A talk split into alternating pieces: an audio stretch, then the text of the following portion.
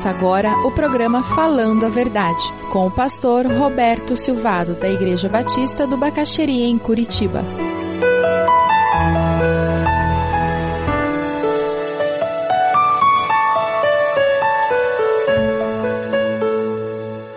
E o que nós estamos vendo nesse mandamento que vamos estudar hoje é o reflexo do valor que Deus dá à família. Êxodo 20, 12. Honra teu pai e tua mãe, a fim de que tenhas vida longa na terra que o Senhor, o teu Deus, te dá. É um mandamento simples. Esse mandamento estabelece a família como fundamental na sociedade humana. É por isso que Satanás ataca tanto a família. Óbvio. Nós como pais e filhos jovens, adolescentes já estão nessa fase que podem ajudar também. Quando você chega em casa e você percebe que está todo mundo na ponta do casco, tem isso na casa de vocês? Na minha casa de vez em quando tem.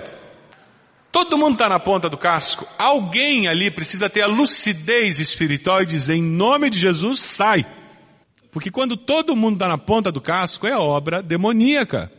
É hora de alguém dizer, gente, tem alguma coisa errada.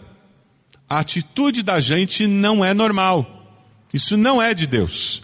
Não é espiritualizar de uma maneira assim meio meio mágica a vida familiar, mas é ter consciência que o inimigo das nossas almas, ele veio para roubar, matar e destruir. E uma das coisas que ele trabalha para destruir é a família.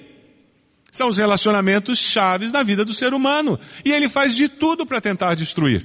Então, essa semana, se acontecer aquele dia em que todo mundo está atravessado, sabe aquele dia que todo mundo acorda com garfo e faca na mão? Espetando e cortando o outro? Quando acontecer isso, alguém dentro de casa tem que dizer, gente, tem alguma coisa errada. Crie um código na família de repente. Alguma coisa que você diz, olha, tá furado, tem, tem coisa no ar. Criem algum código para ajudar vocês a se ajudar para que o inimigo não tenha espaço na sua família. Por quê? Porque é ali na família que as, nós crescemos e aprendemos a amar, mesmo quando alguém não é muito amável. A gente não faz isso na família? É na família que a gente aprende a resolver encrenca, a resolver conflitos, e que depois é me ajudar lá fora. É na família que eu aprendo a lidar com crítica, porque a gente critica fácil dentro de casa, não é mesmo? É na família que a gente aprende a lidar com elogio. É na família que a gente aprende a lidar com confiança e desconfiança, com verdade e mentira. Por isso que a família é tão importante. E é por isso que é necessário que haja uma estrutura saudável, aonde os filhos honram os pais, aonde os pais enxergam como missão sua preparar os filhos para a vida.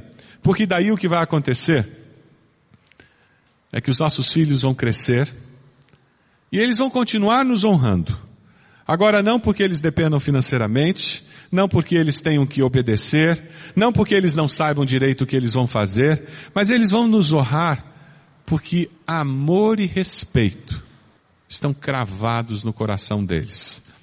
Eu li uma historinha muito interessante, diz que uma mãe de vários filhos, ela estava à beira da morte, e os filhos foram contactados e todos eles começaram a vir para aquela cidade onde morava a mãe, alguns de avião, outros de carro, e todos vieram, estavam ao redor daquele leito de morte daquela senhora, e finalmente o último filho chegou, ele que morava mais longe, e que veio no, no voo pedindo a Deus que mantivesse viva aquela mãe, para que pelo menos ele pudesse dar-lhe um beijo antes dela falecer. E naquele momento solene em que aquela senhora idosa na cama, à beira da morte, os filhos ao redor se olhando, chorando, o filho mais novo, mais velho, tomou a iniciativa e começou a falar com a mãe.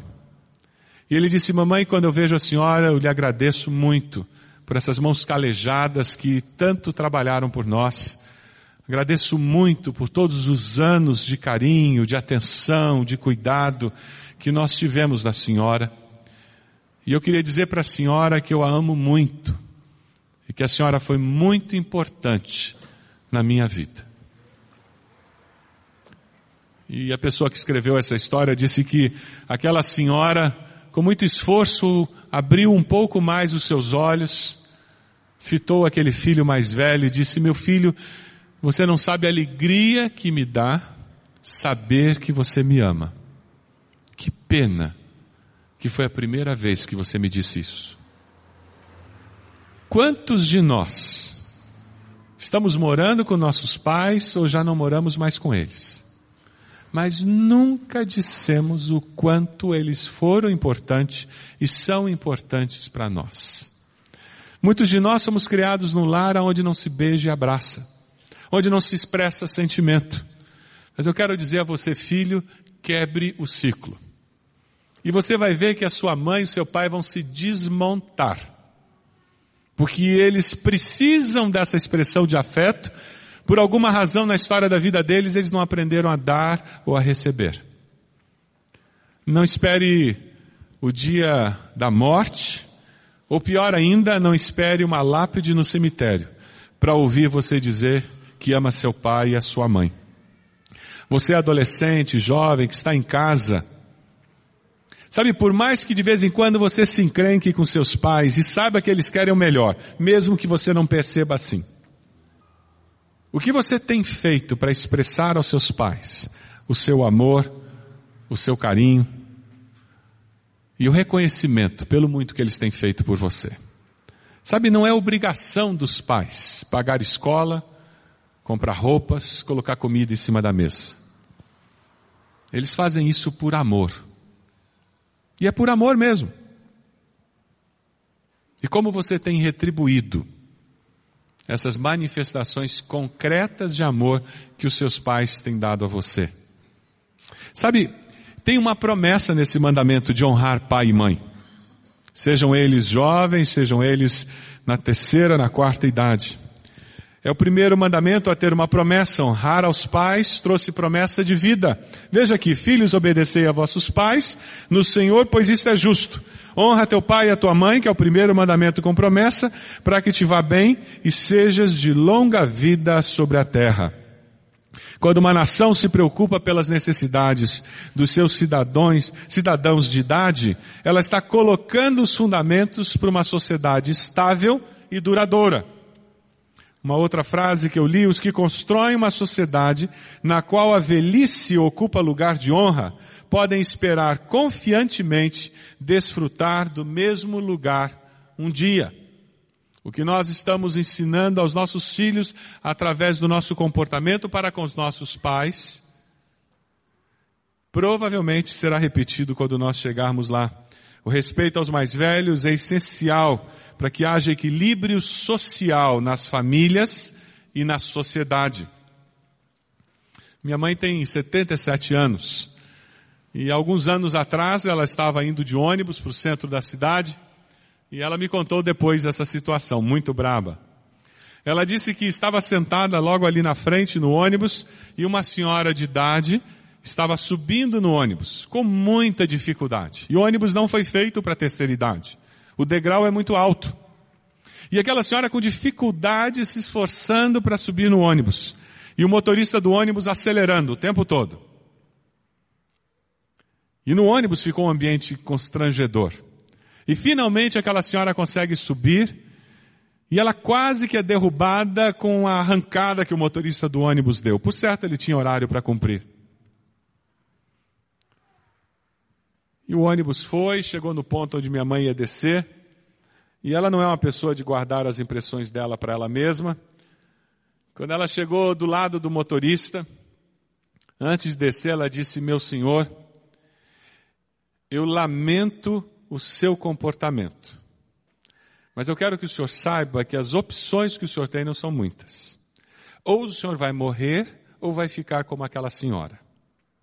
E se o senhor ficar idoso como aquela senhora, eu espero que o senhor encontre um motorista de ônibus gentil e educado, que tenha mais paciência com o senhor do que o que o senhor teve com ela. Ela disse que ao descer, vendo o rosto do pessoal no ônibus, eles não aplaudiram. Mas com os olhos todos estavam aplaudindo o que ela disse. E é verdade. Como você tem tratado seu pai idoso, sua mãe idosa? Aquelas pessoas que já têm algumas limitações físicas e até de compreensão muitas vezes. Provérbios 23, 22, 25 diz: Ouça seu pai que o gerou, não despreze a sua mãe quando ela envelhecer. Bom será que se alegrem seu pai e sua mãe, e que exulte a mulher que o deu à luz. Seus pais se alegram em ter dado a luz a você, em ter gerado você. Os filhos são bênçãos de Deus, é o que a Bíblia nos diz. Você tem dado alegrias aos seus pais? Você tem sido motivo de orgulho para eles? A promessa de ser motivo de orgulho para os pais é que você vai ter uma vida mais longa. A promessa é individual.